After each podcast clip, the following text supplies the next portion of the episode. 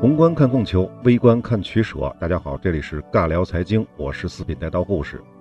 那么之前呢，我们是用了四期还是五期啊？差不多这么个体量，把民国时期的广告的情况跟大家介绍了。那么下面呢，我们来说一说建国以后的。那么之前呢，我们实际上是说过的啊，建国以后到改革开放之间这段没什么可说的，原因呢就是计划经济。唯一可以说的呢，就是民国时期留下来的这些。商业广告的理论、经验和人才，基本上呢都用到了政治广告领域。比如上海市，在上海市商业局的领导之下，将解放前的旧广告社进行了调整和合并，组成了中国广告公司上海分公司。到一九五九年的呢，它又改名为上海市广告公司。这个广告公司呢，把全市原来的一百多家广告商按照经营范围进行改组归并。成立了五个公私合营的广告公司和一个广告美术社，还有呢就是一个霓虹灯厂，划到了中国广告公司上海分公司，由他来管理。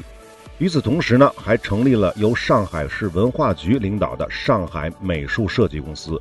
上海是这个样子，其实北京啊、天津啊、广州啊、武汉呢，像这些地方的操作基本上也差不太多，我们就不赘述了啊。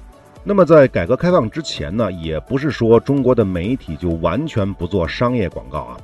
我们举个有意思的例子啊，在一九六六至一九六七年间，我们知道这个时候是文化大革命开始了，红卫兵开始闹腾的时候，人民日报还会去时不时的登一些生产资料类的商业广告，而且这个时候人民日报还是有广告科的，依然对外承接广告业务。这个一直到一九六七年的七月二十九号。人民日报广告科的电话号码才从这个报纸的版面上消失。不过呢，它的广告活动呢，还是断断续续的坚持到了一九七零年初。在一九七零年的一月十九号，人民日报在刊登了三条工业产品的广告之后，商业广告才彻底的从报纸版面上消失了。那么，可能有的朋友就会好奇了，会问一问：那那个时代的人民日报会刊登什么广告呢？我只查到了最后这三条广告。这三条广告分别是什么呢？第一条是天津市投影显示器厂的投影显示器广告，第二条是辽宁省铁岭光学仪器厂的公差带投影仪，最后一条是沈阳市电热元件厂，它的是管状板状电加热器产品介绍。注意了吧？这三条广告其中有两条是来自于东北的，一个是铁岭，一个是沈阳，还有一个就不是东北了，是天津市的。这也说明了当时的东北，就是解放以后的东北，是我国重要的工业产区。总之呢，我们不能说计划经济时代的中国就没有广告，只不过是太少了而已。但不管怎么样，在改革开放之前的这三十多年当中啊，中国的工商业发展啊是处于闭门造车的半封闭状态。为什么说是半封闭呢？起码还有个香港啊，对不对？香港是当时的中国大陆和外界的唯一的一个窗口。那么，大多数的工商业从业者啊，只能够消化民国时期从西方得到的那些相关理论和经验，最多呢再加上一点点来自苏联老大哥的。苏联老大哥这方面其实给的并不多啊，在广告方面给的并不多，因为苏联那会儿呢是计划经济，所以他那边在商业广告方面一直是不发达的，所以没有什么太多可借鉴的。那即便是如此，在六十年代，中国跟苏联的关系又交恶了，这个窗口也关闭了。总之呢，西方最新的工商业的思想、理论和经验就完全看不到、摸不着了。这也使得我们很多的行业与西方的差距是越拉越大。那么广告行业当然也是不例外的。七十年代末到八十年代初，我们中国开始了改革开放，再次打开国门的时候，可以说是又一次经历了一波向西方学习的过程。这个过程呢，跟清末民国时期啊，几乎是一般无二的。不过呢，新中国又跟民国不太一样，毕竟时代完全不同了，尤其是通讯的能力和手段早就是不可同日而语了。再加上新中国的潜能被积蓄了太长的时间，这一旦被释放了，这威力也是不同凡响的。因此，广告行业在学习和发展的过程当中呢，这个速度比民国的时候要快得多。那么，改革开放之后，在大众媒体当中出现的最早的广告是什么呢？我查到啊，这是一九七九年的一月四日，《天津日报》在当天报纸的第三版的下面最早刊登了天津牙膏厂的五种牙膏产品的广告。这个就是改革之后最早刊登的商品广告。十天以后，也就是一九七九年的一月十四号，刚才是一月四号啊，都是一九七九年。上海文汇报在当天报纸的第二版的右上角显著位置，发表了当时上海包装广告进出口公司其前身就是上海广告公司啊，他的广告科长丁允鹏的文章为广告证明。在这篇文章当中呢，他是这么写到的，其中一段啊，电视转播文艺演出或体育比赛时，往往有场内休息，电视观众也不得不跟着休息。我想这是对荧光屏幕的很大浪费。据我了解，在国外，晚上七点至九点是电视收视率最高的黄金时间，在此间插播广告，效果大，价格高，一分钟应费数万到数十万美元不等，真叫寸金难买寸光阴。还有啊，提起广告，人们往往容易把它和摆噱头、吹牛皮联系在一起。林彪四人帮一伙大搞假左真右，说什么广告是资本主义生意经，要它干什么？橱窗里摆的都是吃喝穿。是在宣传风姿修，在这种思潮的影响下，所有广告通通被砸烂，甚至商店橱窗也通通封闭起来，不见有商品陈列。这里要解释一下啊，什么叫风姿修？就是封建的资产阶级的和修正主义的。那么下面接着说文章的内容啊。现在拨乱反正，为了使社会主义市场丰富多彩，对橱窗设计布置已经开始重视起来。但广告是不是都属于摆噱头、吹牛皮，似乎尚未澄清。那么文章的最后，作者呼吁道：“我们的报纸、刊物、广播电视等，都应该为我们的新技术、新产品、新工艺、新的服务做好广告。”我觉得目前报纸上的电影、戏曲广告虽然有一点，但实在做得太简单了。为什么不能图文并茂呢？另外，为了发展对外贸易，在我们的报刊、广播电视中有选择的刊登放映外国广告，这也能扩大广大群众眼界，对增加外汇收入也是有好处的。好，这个就是当时上海包装广告进出口公司的广告科长丁允鹏的文章，为广告证明的部分节选。那么，《文汇报》啊，为了让读者对这篇文章引起重视。他们在这篇文章的周围还特地围了个花边，并用醒目的楷体字突出编排。这篇文章可能是改革开放以后最早在公众媒体上为商业广告证明的文章。它发表之后，很快就引起了强烈的反响。至于是什么反响呢？当然说什么都有了。毕竟这个时间点是一九七九年啊，大多数人还是不会接受任何资本主义的玩意儿的，广告当然也不例外。当然，支持的人也不在少数。因为他们的眼光肯定是更长远、更睿智的。半个月以后，一九七九年的一月二十八日，这一天呢是农历的正月初一。作为有全国范围影响力的大报，上海的《解放日报》率先刊登了商业广告。前面讲的那个《天津日报》和《文汇报》，它都是地方性报纸啊。这个《解放日报》是全国性报纸。当天，《解放日报》报头及报眼均套红色的印刷。并首次在二版的下部及三版的下部刊登了两条通栏广告。第一条呢是上海工艺美术工业公司所属部分工厂产品的介绍，包括了各种乐器、道具等等产品，这是在二版下的。另一条呢是上海市食品工业公司所属产品介绍，包括了啤酒啊、饮料啊、补酒啊、味精等产品，这是在三版下的。紧随其后，二月十号，《文汇报》也在当天的第三版下面刊登了一条通栏广告。内容呢是介绍上海市药材公司经销的杏仁止咳糖浆、止咳露、三七片、活血膏等中成药。这以上广告都是由上海市美术公司承办的。那么用今天的标准来衡量，这些广告没有什么创意，也不美观，设计也相当的粗糙，毫无惊人之举。但是它却掀开了当代中国新闻史上的崭新一页，也同时掀开了中国广告史上的崭新一页。刚才说的还是报纸啊，就在《解放日报》刊登广告的同一天，上海电视台在当晚的十七点零五分播出了“深贵补酒”的广告，而且这则广告的时长长达一分三十五秒。这条广告的意义同样是非同凡响的，这是中国有史以来第一条商业电视广告，还记得中国本土最早的纸媒广告吗？那可是在1827年的《广州记录报》。这两则广告整整相差了一百五十二年，而且实际上呢，我国在1958年就已经有了电视，而播放这第一则电视广告则时隔了二十一年。电视台都播广告了，那电台肯定也不会落后的，毕竟人电台玩这个比你早得多呀。还是一九七九年的三月五号，上海人民广播电台在全国广播电台当中第一次恢复了广播广告业务。十天以后，也就是一九七九年的三月十五日，上海电视台又在上海地区率先播出了中国第一条外商的电视广告。广告的内容是瑞士雷达表。这则广告也是我国最早的外商广告，新中国，新中国最早的外商广告，比报纸要早。那么，报纸上最早的外商广告是什么时候呢？其实呢，仅仅比这个晚了五天。一九七九年的三月二十号，《工人日报》整版刊登了日本东京织浦电器株式会社的广告。虽然《工人日报》比上海电视台晚了这五天，但不同的是，《工人日报》是全国性的大报纸，上海电视台毕竟是地方媒体。因为那个时候电视台没有上星啊，全国范围内能收到的电视还是中央电视台。因此啊，《工人日报》刊登的这则外商广告的影响力，其实是比那则电视广告影响力更大的，对新中国商业广告的发展起到的推动作用，相对来说也更加深远。一九七九年的三月二十三号，日本两大公司的广告分别刊登在了上海两家大报上。第一个呢是精工牌的石英电子表，它的广告刊登在当日的《文汇报》第四版。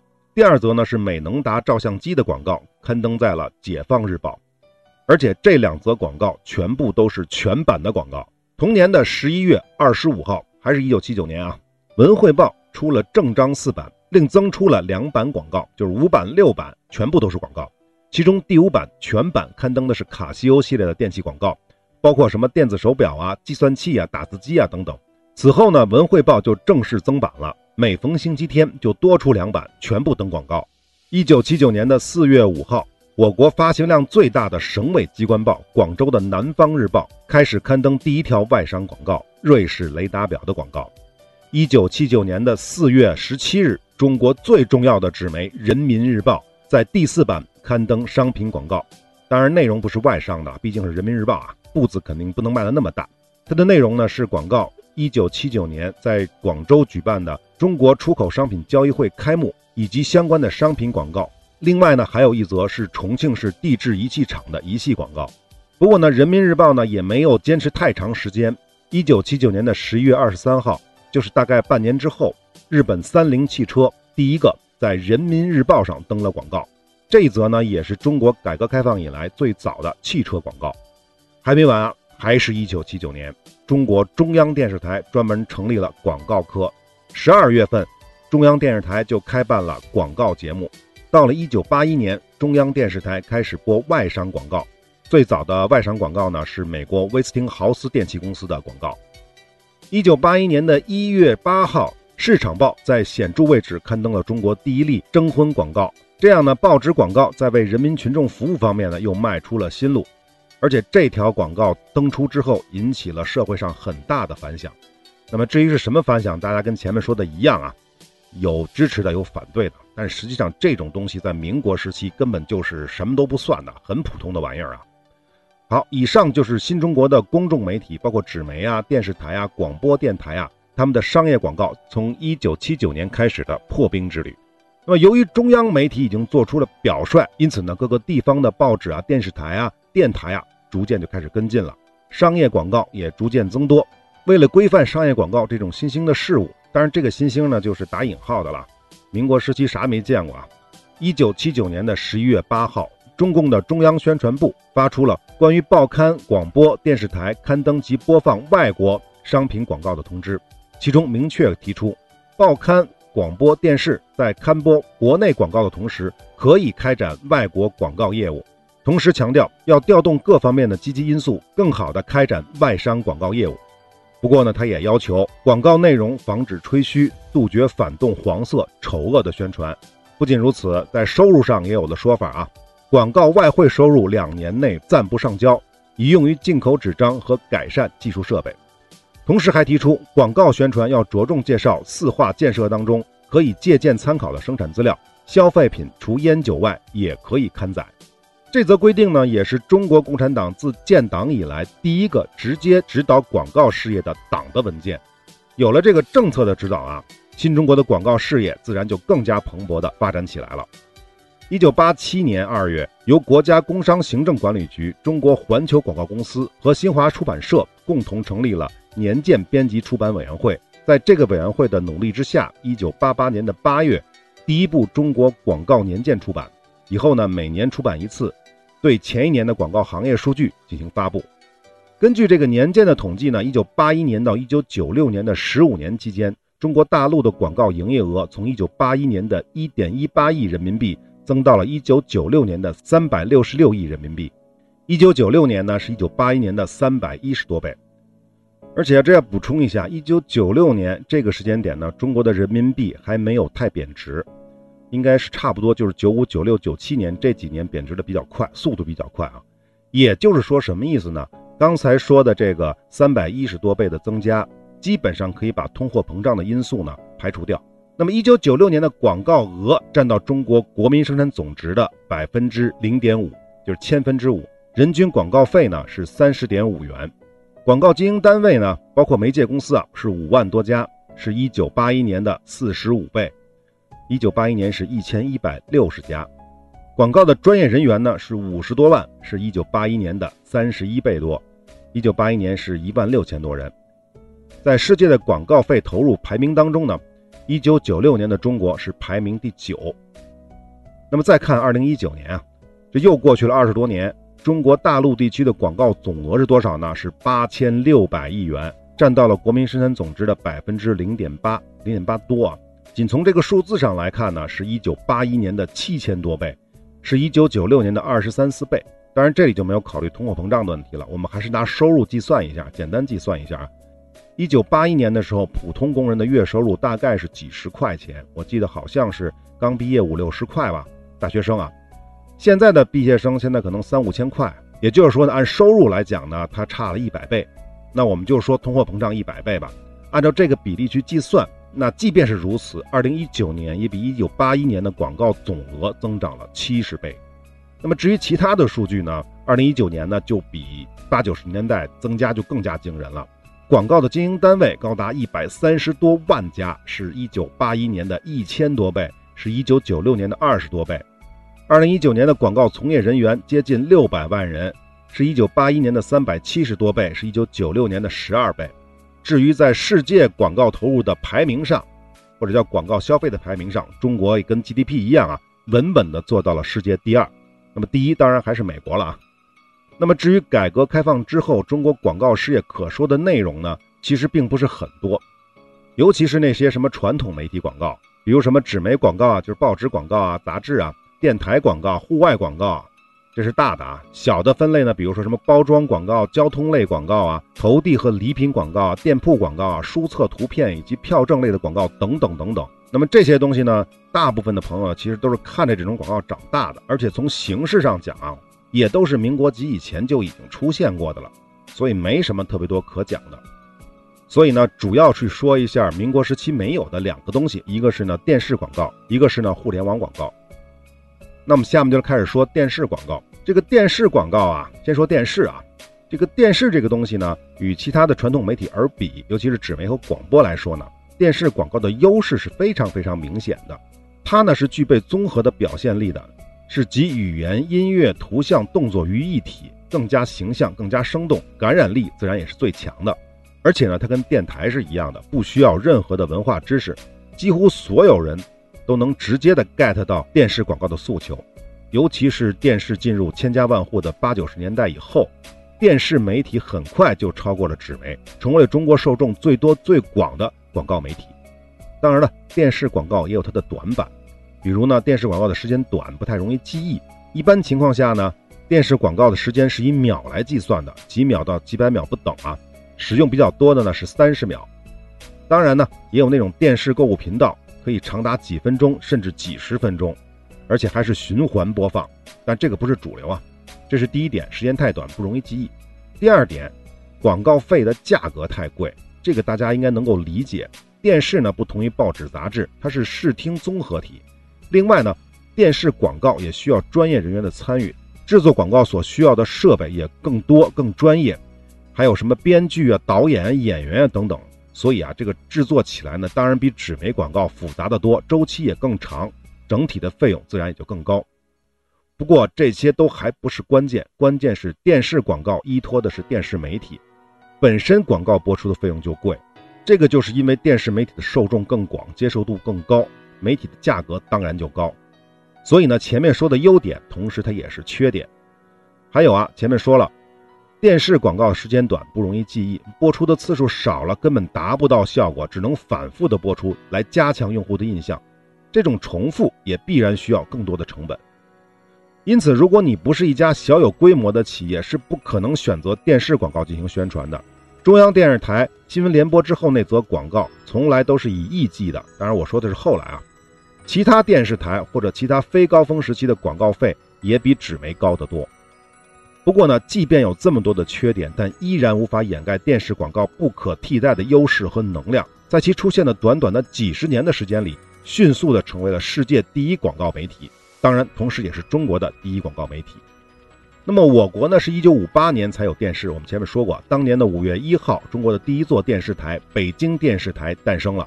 那么，这个北京电视台不是现在的北京电视台啊，这个北京电视台呢后来就改名为中央电视台了。这是在一九七八年，也就是说，一九五八年北京电视台后来的中央电视台就开始播出了。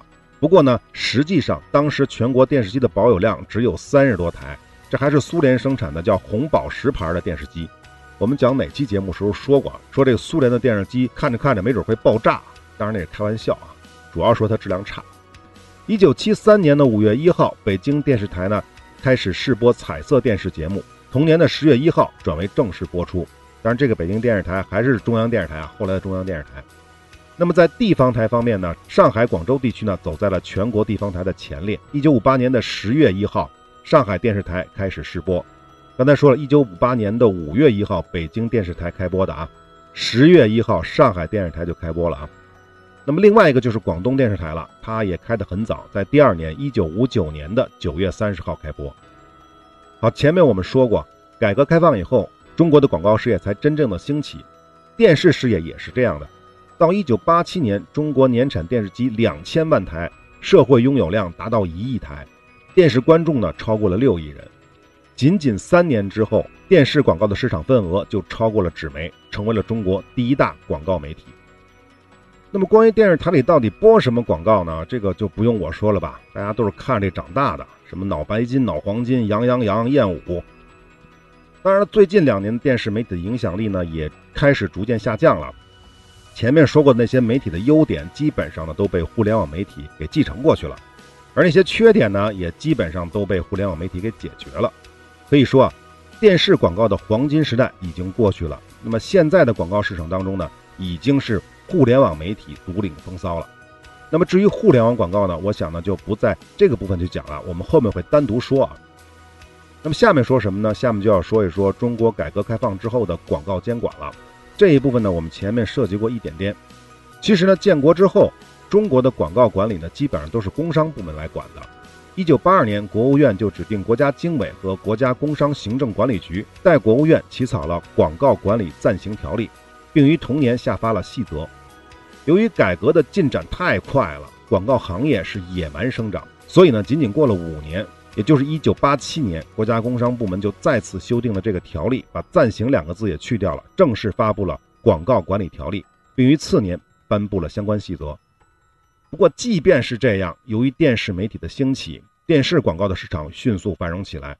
繁荣的过程当中呢，自然也滋生了很多不好的、不干净的元素。而且呢，由于以前的广告条例呢，并没有专门针对电视媒体进行研究，所以就没有太多的相关规定。这些广告主呢，广告公司呢，为了达到广告的效果，可以说是无所不用其极。什么叫无所不用其极啊？所谓极，极到头，不就是黄赌毒吗？那么至于什么夸大事实、虚假广告这种常规操作，就根本就不算什么新鲜玩意儿了。当年很多的广告都夹杂着隐含的性暗示，用感官刺激来推销产品，比如可以体现在女性的衣着，还有你们懂的那种形象。什么形象啊？官方称其为艳、俗、媚。就类似的擦边球啊，在那个年代是太为常见不过了。还有一些电视台啊，在转播其他台节目的时候呢，往往任意中断节目来插播自己台的广告，或者呢，在其节目上叠加自己的字幕广告，完全不考虑观众的感受，严重破坏了节目的艺术效果，也侵害了他人的权利。因此呢，一九八八年的一月二十号。广播电影电视部、国家工商总局、国家工商行政管理局联合发出了关于进一步加强电视广告宣传管理的通知。这其中规定：第一，电视台不得中断节目播映广告，或在节目字面上叠加字幕广告；还有一条呢，是电视台不得以新闻报道形式刊播广告，收取广告费；记者不得借采访名义招揽广告业务。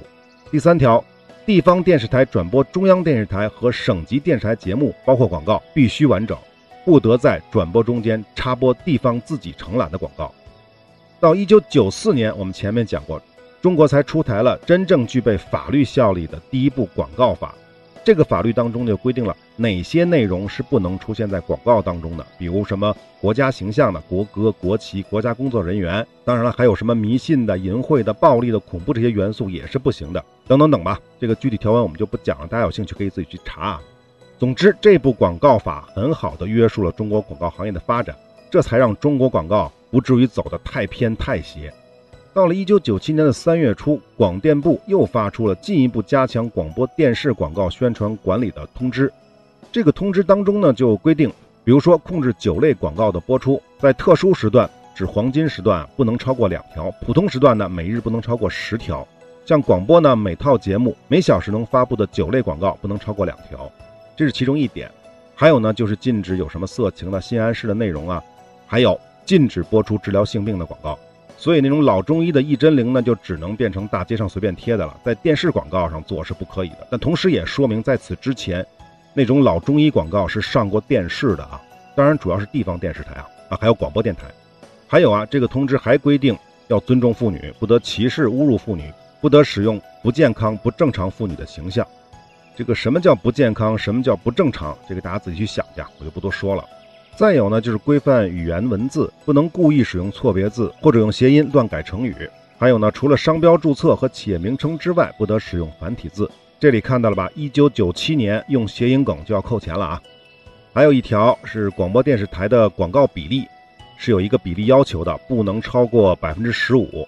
然后不同的时段要求的比例是不一样的，在某些时段是不可以播那些特殊的广告的，比如说早上六点半到七点半。中午十一点半到十二点半，晚上的六点半到八点是不可以播什么治疗痔疮啊、脚气这种广告的。为什么呢？很简单嘛，这三个时间段大家在吃饭嘛，别让观众恶心了，就这个意思。总之啊，一九九七年这个通知主要针对的是全国各电台、电视台，这就说明了那个时期电视广告太深入人心了，而各家电视台呢，为了赚广告费，经常越红线。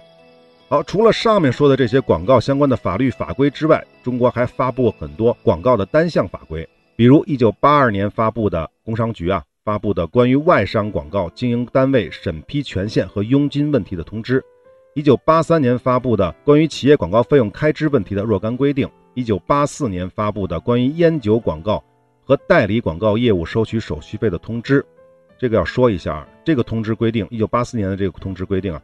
禁止利用广播电视、报纸、书刊、路牌、灯箱、霓虹灯、招贴等媒体做卷烟和四十度以上含四十度的烈性酒广告。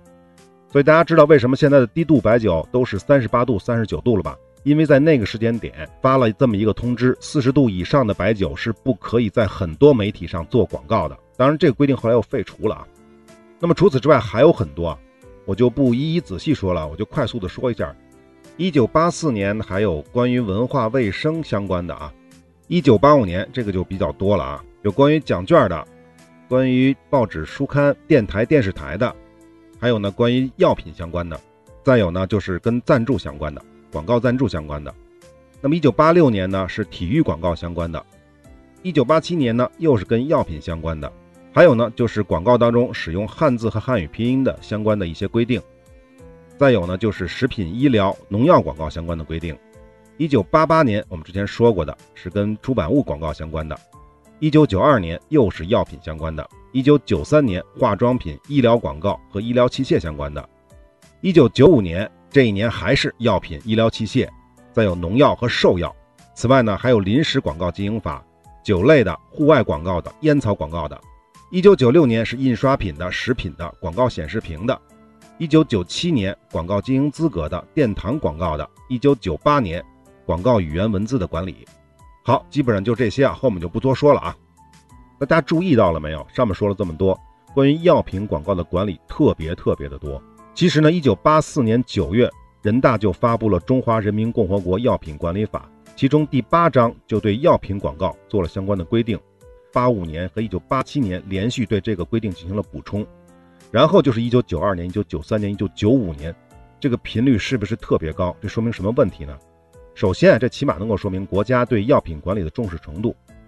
第二呢，可想而知，要不是这些药品厂家的广告绞尽了脑汁，使出了各种花招，企图绕过国家相关的规定，大量的去打擦边球的话。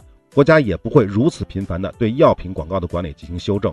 那么最后也是最重要的一条：如果中国的药企竞争没有那么激烈，他们为什么要花那么多钱、花那么多心思去做广告呢？他们之间的竞争为什么会这么激烈呢？他们又哪来那么多钱做广告呢？那如果大家想不明白的话，可以去听我之前录过的关于中医药的那个系列，您一定能找到答案。好，以上就是广告相关的单项法规。离我们最近的就是二零一五年的新广告法了。要知道，随着我国广告业的飞速发展，广告的经营环境发生了很大的变化，尤其是互联网广告的兴起，广告的监管执法方面遇到了很多的新问题、新情况，因此就必须到了要修改这部法律的，就修改之前那部法律的时候了。这便是二零一五年最新修订的《中华人民共和国广告法》。那关于这部法呢，比起一九九四年的那一部呢？增加了很多的明确的规定，比如针对虚假广告的定义，什么最怎么怎么，世界顶级什么什么，像这样的词都是被禁止应用了。除此之外呢，我们普通人比较关心的改动呢，还有这么几条，比如说新增了广告代言人的法律义务和责任。我们之前讲金融骗局的就说过，明星代言的各种丑闻啊，比如葛优代言的什么意林木业啊，唐国强代言的某某不孕不育医院啊。那么有了这个新广告法之后。那些明星再看到不靠谱的产品代言的时候呢，他就必须得琢磨琢磨了，不是什么钱都能赚到兜里的，因为出了事儿的话呢，不仅那些钱你赚不到，而且你还得往里赔。再有呢，就是严控了烟草广告。其实，在一九九四年的广告法当中呢，就对烟草广告进行了规定，但是当时的规定是有漏洞的，这些烟草公司很快就找到了对策。这个呢，就是我们那个时代经常会看到的白沙集团啊、红河集团啊。宜中集团的这些广告，他们根本不提什么烟草的事儿，但是每个人都知道他们卖的是烟卷儿。其实，在新法颁布之前，大概在零四年到零五年前后，类似这种打着多元化集团名义的烟草广告就已经被有关部门叫停了。那么这次二零零五年的广告法当中呢，就把之前的这些规定呢明确化、法律化了。那么下面这个广告呢，我想大多数朋友都应该很熟悉了。鹤舞白沙，我心飞翔。白沙文化就是鹤舞白沙，我心飞翔。它讲的是什么呢？大家都知道，他是在说白沙烟，但是你从头到尾看不到一点跟烟草有关的东西。不过呢，只要有白沙存在，我们都明白他说的是什么。这是关于烟草的控制，还有呢，就是关于未成年人的广告管理，这个我们就不多说了啊。还有就是关于互联网的了。互联网是一个新媒体，以前的广告法呢是无法适应的，这就造成了互联网广告无法无天的这种事实。各种弹窗啊、工具条啊、附带安装啊、视频前插、中插、后插等等等等。至于那些什么完全非法的静默安装啊、木马植入，就更加肆无忌惮了。因此呢，新广告法当中呢，对互联网广告方面呢也做了很多的规定。但是我个人认为这些规定呢，实际上没有什么太大用处。原因呢有四点。第一呢，制定法规的人应该是不太懂互联网的，他们对很多规定是非常非常的模糊的。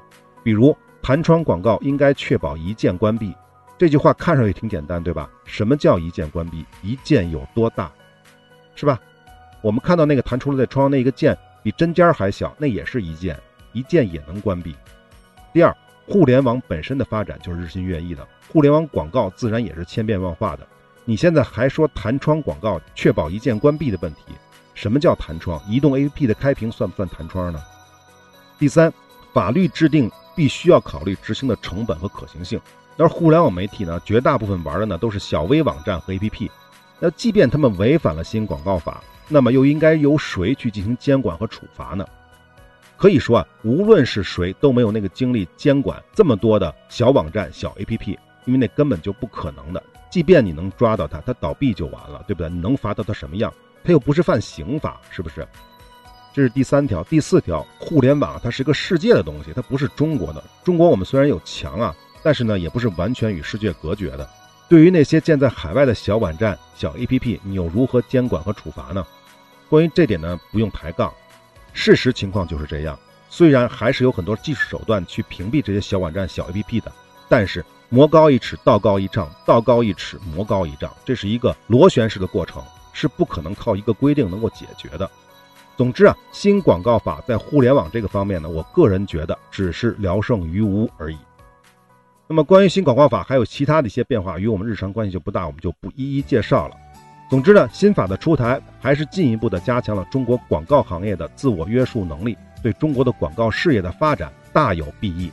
好，改革开放以后中国的广告情况我们就说完了，这期的时间也到了，我们下期呢回过头来再说近代的世界广告的发展，我们下期再见。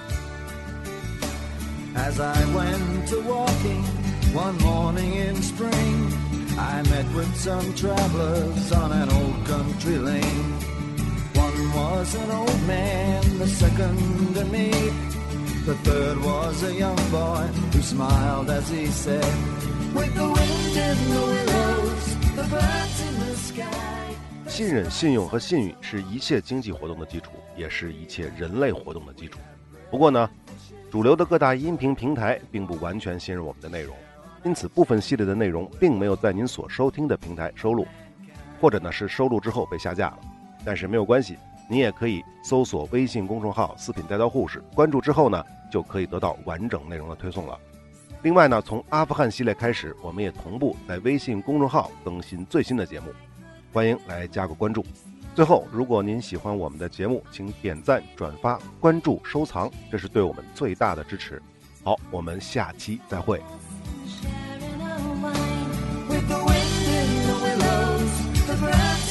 sky. There's a bright sun to warm us wherever we lie. We have bread and fishes and a jug of red wine to share on our journey with all of mankind.